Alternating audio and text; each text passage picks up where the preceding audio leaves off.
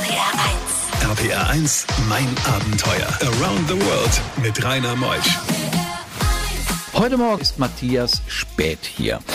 Matthias ist ein ganz interessanter Mann, der für die Welthungerhilfe unterwegs ist, um Menschen, die vom Leid geplagt sind, Gutes zu tun. Und gerade in Äthiopien, da ist es ja eine Katastrophe durch Corona, durch die Heuschreckenplage, durch diese Millionen vertriebener Menschen, das alles in den Griff zu kriegen. Ein toller Mann, der jetzt mal gerade in Deutschland kurz zu Besuch ist und dann auch wieder in seinem Land Tätigkeiten für die Welthungerhilfe macht, ist mein Gast heute bis 12. Toller Typ. RPR 1 Mein Abenteuer wird präsentiert von der Welthungerhilfe, die deutsche Hilfsorganisation für eine Welt ohne Hunger. Mehr unter welthungerhilfe.de. RPR 1, das Original.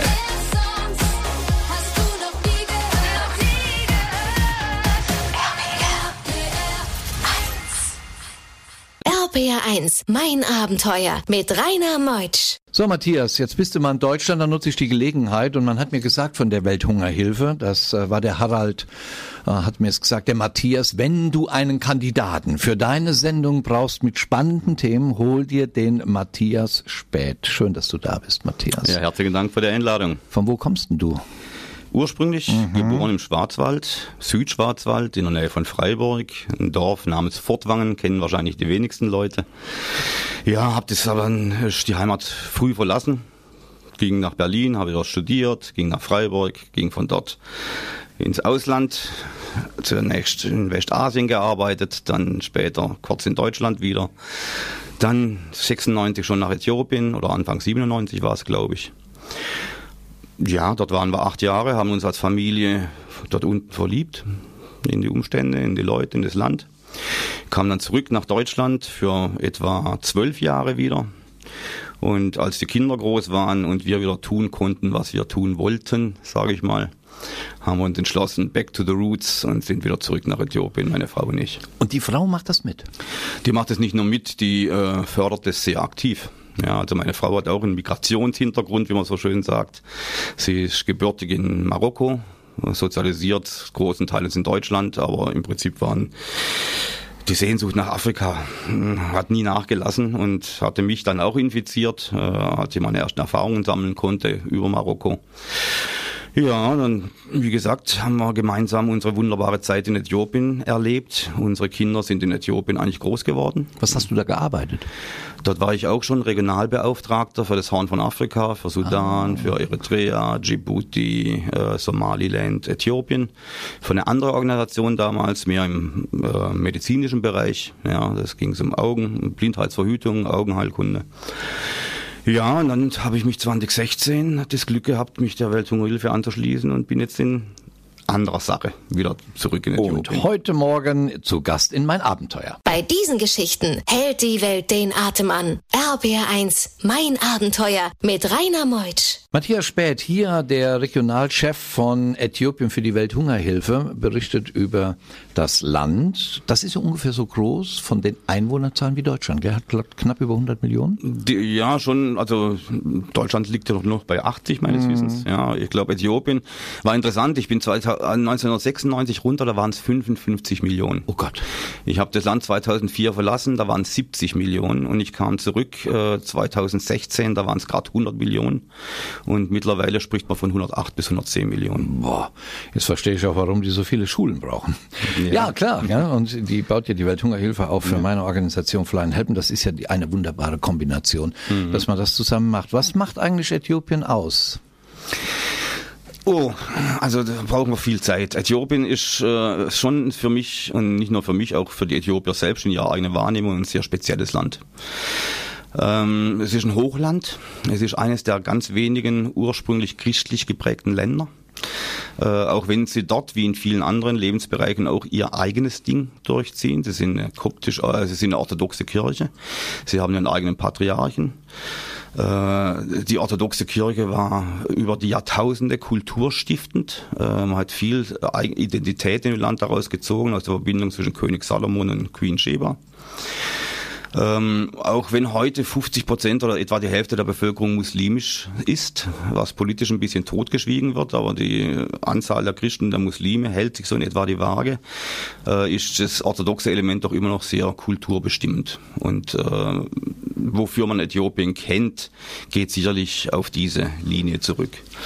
Was Äthiopien an sich äh, sehr einzigartig macht in meinen Augen, ist äh, wirklich diese äh, historische Beziehung zu Israel. Äh, ich denke auch, dass die Äthiopier in ihrer, in ihrer Selbstwahrnehmung, und ich habe da einige Geschichten erlebt, äh, sich nicht als Afrikaner sehen. Ja. Also ich hatte äh, einige Projekte, wo ich einen Minister, äh, Gesundheitsminister überzeugen wollte, dass wir bestimmte äh, Konzepte fahren könnten. Wurde mir immer wieder zurückgemeldet, Herr Spät, das hört sich gut an, das funktioniert in Afrika, aber nicht in Äthiopien. RBR1, mein Abenteuer. Dieses Äthiopien wird heute Morgen beschrieben von Matthias Späh. Der ist von der Welthungerhilfe der Mann, der verantwortlich dort lebt und sich um den Einsatz der Hilfs Güter kümmert. Was mir auffiel in Addis Abeba, ich war mal auf diesem Berg, der in Addis Abeba ist auf zweieinhalbtausend Meter. Ich kam kaum hoch, also ich habe nach Luft gejapst und da war oben, glaube ich, auch eine orthodoxen mhm. Kirche, wo du dann auf die Stadt sehen kannst. Gell? Das war das. ist der berühmte Mount Entoto. Ja. Der, war's. der sogar genau auf 3000, 3000 Meter hoch reicht. Ah, wenn man es bis ganz die Luft schafft. Ja, sind sie nicht der Einzige. Ah, mhm. ja, konnte, konnte man. Ja. Dann gab's in Addis Abeba, was mir auch auffiel, einen gigantischen Markt. Für mich von der Anmutung her wohl der größte Markt Afrikas. Mhm. Wie nennt man der? Mercato. Ah. Der größte Freiluftmarkt Afrikas heißt es. Mhm. Ich glaube, da leben so viele Leute wie in Stuttgart etwa. Und dann gibt's diese Felsenkirchen. Was hast du damit auf sich, Matthias, im Norden? Ja, die gibt's vornehmlich im Norden. Die sind ein bisschen im Land verteilt. Aber das sind im Prinzip auch äh, die berühmtesten sind Lalibela. Ich glaube, Lalibela, die Kirchen gehörten zu den alten antiken Weltwundern. Bin mir nicht ganz sicher, aber ich glaube, das war so. Geht zurück auf eine Vision des Königs Lalibela, ja, äh, das war glaube ich im Jahr 1100 um den Dreh rum, äh, der eine Vision hatte, dass er quasi äh, Jerusalem nachbauen sollte. Und er hat dann glaube ich sieben Felsenkirchen errichtet und diese Felsenkirchen zeichnen sich dadurch aus, dass sie in den Fels reingehauen sind und nicht erbaut sind.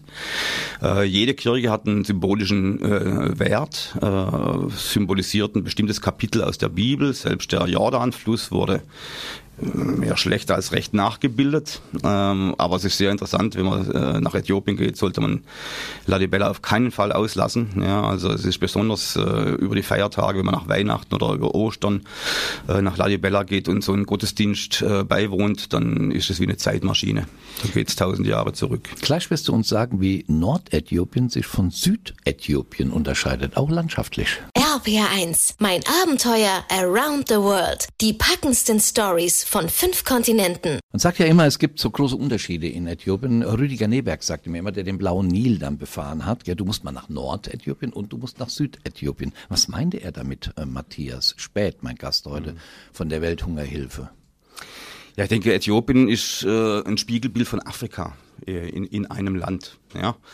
Ähm, das, das, der Süden Äthiopiens ist wahrscheinlich eher das, was man so unter Afrika versteht, wenn man es nicht so besonders gut kennt. Ja.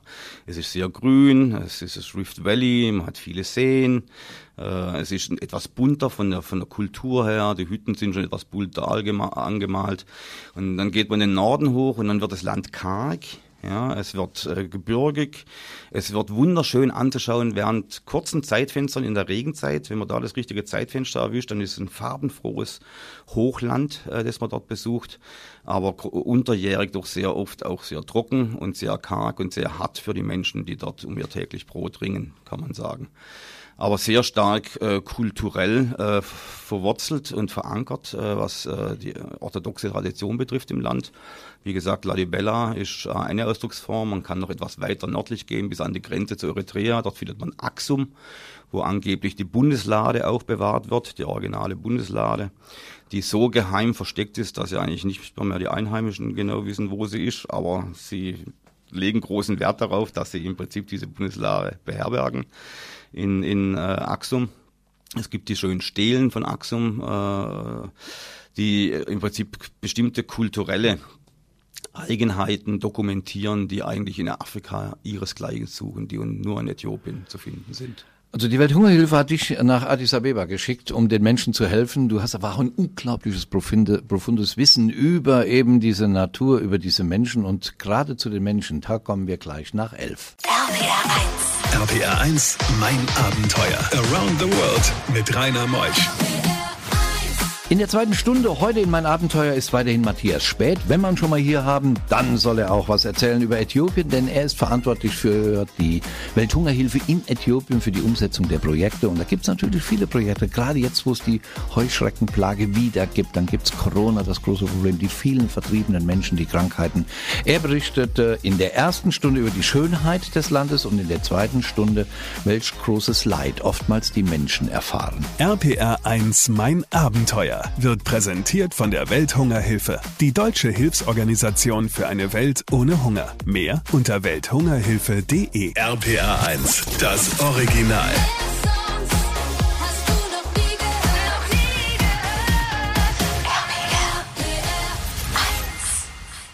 RPR 1, mein Abenteuer mit Rainer Meutsch. Ich habe es eben erwähnt, Matthias, das Leid der Menschen. Drei große Plagen. Corona aktuell, da weiß man nicht, wo es hinläuft. Die Heuschreckenplage und die vertriebenen Menschen. Wer wird denn da vertrieben? Und wie leben die und wo leben die? Im Prinzip äh, sind es nur drei von noch mehr Problemmustern, die in diesem Land zu, beobachten sind, äh, seit Jahren, seit Jahrzehnten. Äh, wir hatten heute Morgen schon darüber geredet, über das große Bevölkerungswachstum in Äthiopien, was ein Riesenproblem und eine Herausforderung an das Land stellt. Äh, Äthiopien war sicherlich das Land, das über die letzten Jahre wirtschaftliche Fortschritte gemacht hat, wie kaum ein anderes auf der Welt. Und dennoch äh, ist es eigentlich nicht zu bewältigen, den Bedarf an Infrastruktur, sei es im schulischen Bereich, im, im Gesundheitsbereich, im Verkehrsbereich, wirklich zu decken. Ja. Wir haben im Prinzip auch ein Land mit äh, 200 verschiedenen Sprachen, mit 80, äh, 200 verschiedenen Ethnien, äh, mit grundsätzlich unterschiedlichen Kulturen, äh, religiösen Hintergründen und das birgt natürlich ein gewisses Potenzial auch für Konflikte, besonders wenn die Ressourcen immer knapper werden, die jetzt durch den, die, den Klimawandel tatsächlich in einem Maße und in einem Tempo knapper werden, wie man sich das vor zehn Jahren hätte noch nicht äh, vorstellen können. Äh, es gab äh, politische Erdbeben in dem Land. Äh, nach 3000 Jahren äh, Königsreich kamen die Kommunisten. Nach den Kommunisten kamen die sogenannten De Demokraten, die sich aber im Prinzip auch kommunistisch äh, sehr totalitär gaben über die letzten 30 Jahre. Und seit zwei Jahren haben wir den Versuch der Demokratisierung, der auf große Widerstände äh, der alten Kader trifft äh, und der schwarzen Kassen im Land, die natürlich die Möglichkeit haben, diesen Konflikt am Schwelen zu halten. Wer wird vertrieben? Das sind äh, ethnische Konflikte, die aufbrechen. Ich denke, wenn äh, Demokratisierungsprozesse stattfinden in Ländern, dann äh, bricht ein Vakuum auf. Der Druck geht aus dem Kessel und wir hatten zum Beispiel historisch äh, die Situation, dass die Oromias, die größte ethnische Gruppe im Lande, die 40 Prozent der Bevölkerung ausmachen, systematisch unterdrückt wurden und die jetzt ihre äh, Rechte durchsetzen wollen und im Prinzip im Konflikt mit vielen Nachbarethnien sind, um ihre politischen Interessen auch durchzusetzen. Bei diesen Geschichten hält die Welt den Atem an. RBR1, mein Abenteuer mit Rainer Meutsch. Matthias Spät, heute Morgen bei mir zu Gast in mein Abenteuer, der Mann der Welthungerhilfe. Matthias, die, ähm, die Arbeit von dir und deinem Team vor Ort, wie sieht die denn aus? Was macht die Welthungerhilfe in Äthiopien genau? Also grundsätzlich hat sich die Welthungerhilfe zum Ziel gesetzt, sie äh, Menschen zu erreichen, die eigentlich von niemandem erreicht werden. Das setzt man sich so schnell auf die Fahne, aber ich muss ganz ehrlich sagen, ich habe noch nie bei einer Organisation gearbeitet, die dieses Ziel so konsequent verfolgt. Wir haben in Äthiopien natürlich hier in Anführungsstrichen einen dankbaren Hintergrund. Wir haben 110 Millionen Menschen, wir haben davon etwa 40, 50 Millionen Menschen, die unter der Armutsgrenze leben, permanent.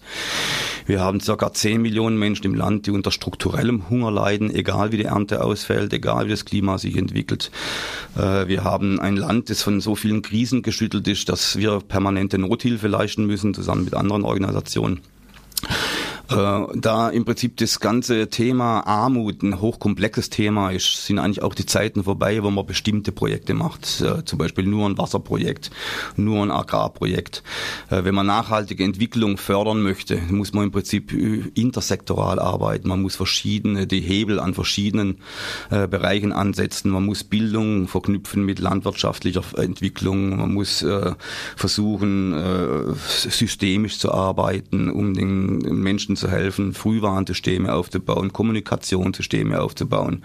Äh, man muss mit der Regierung in Dialog bleiben, um die sogenannte Good Governance zu fördern, äh, die im Prinzip äh, helfen soll, den Menschen zu ihren Menschenrechten und zu ihrem Recht zu verhelfen. Wenn man so viel Elend sieht, wo bekommt man denn die Glücksmomente her? Als Mensch, Matthias Spät man sieht wirklich sehr unmittelbar das Ergebnis dessen, was man tut.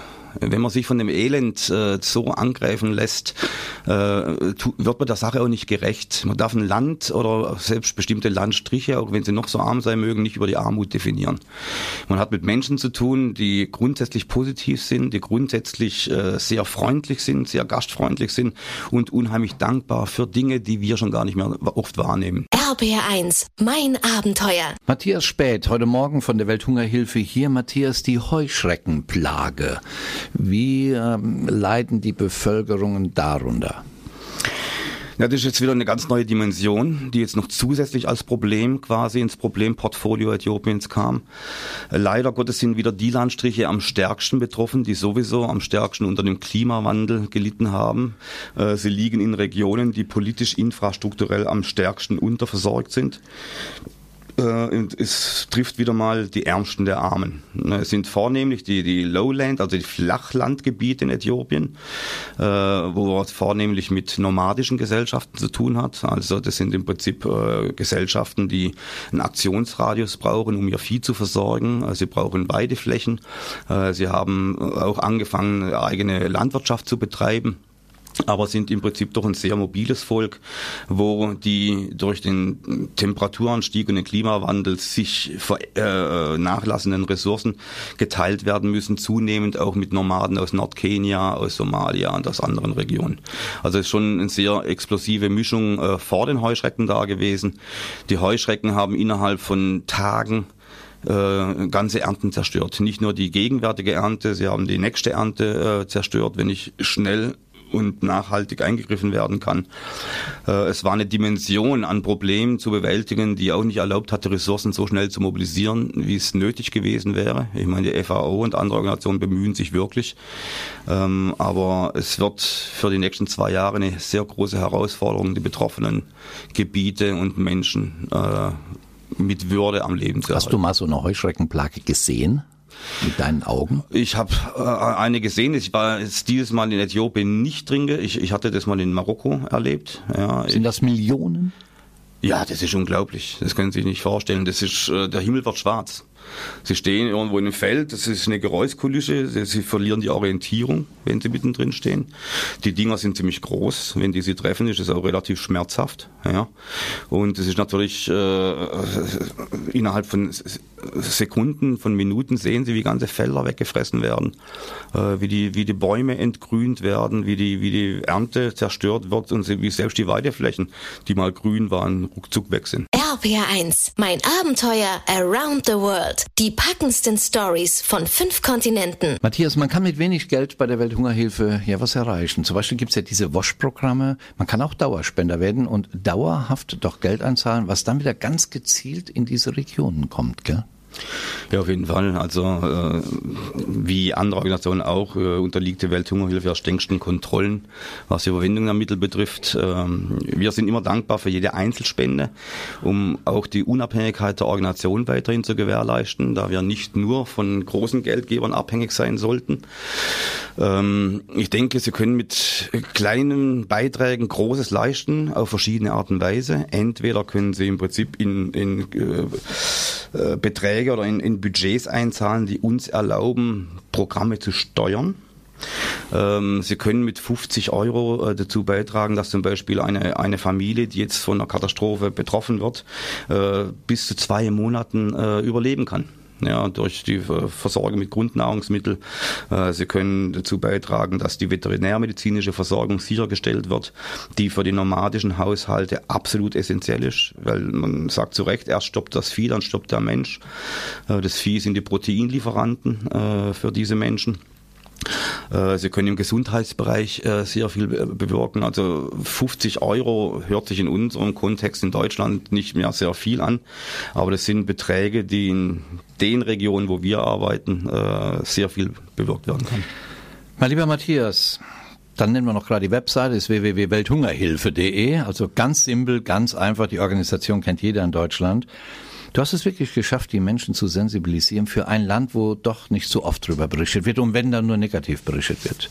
Du hast im ersten Teil all die Schönheiten der Landschaften beschrieben, dieses Spannende, was das Land ausmacht und im zweiten Teil die Menschen. Gut, dass es so Menschen wie dich gibt, dass es Kollegen gibt, die weltweit unterwegs sind für diese systemrelevante Stiftung der Welthungerhilfe. Danke, dass es dich gibt. Danke für deinen Bericht hier. Ich werde spenden und das werden viele andere Menschen auch. Das hast du dann wirklich geschafft. Komm wieder gut nach Hause und wir sehen uns in Äthiopien, würde ich mal sagen. Vielen Dank. Herzlich eingeladen, jederzeit. Matthias Spät war das für die Welthungerhilfe. Ich bin Rainer Meutsch und muss diese Sendung erst noch verarbeiten, weil sie sehr emotional war. Danke, dass ihr dabei wart. Wir hören uns wieder nächsten Sonntag von 10 bis 12. Tschüss.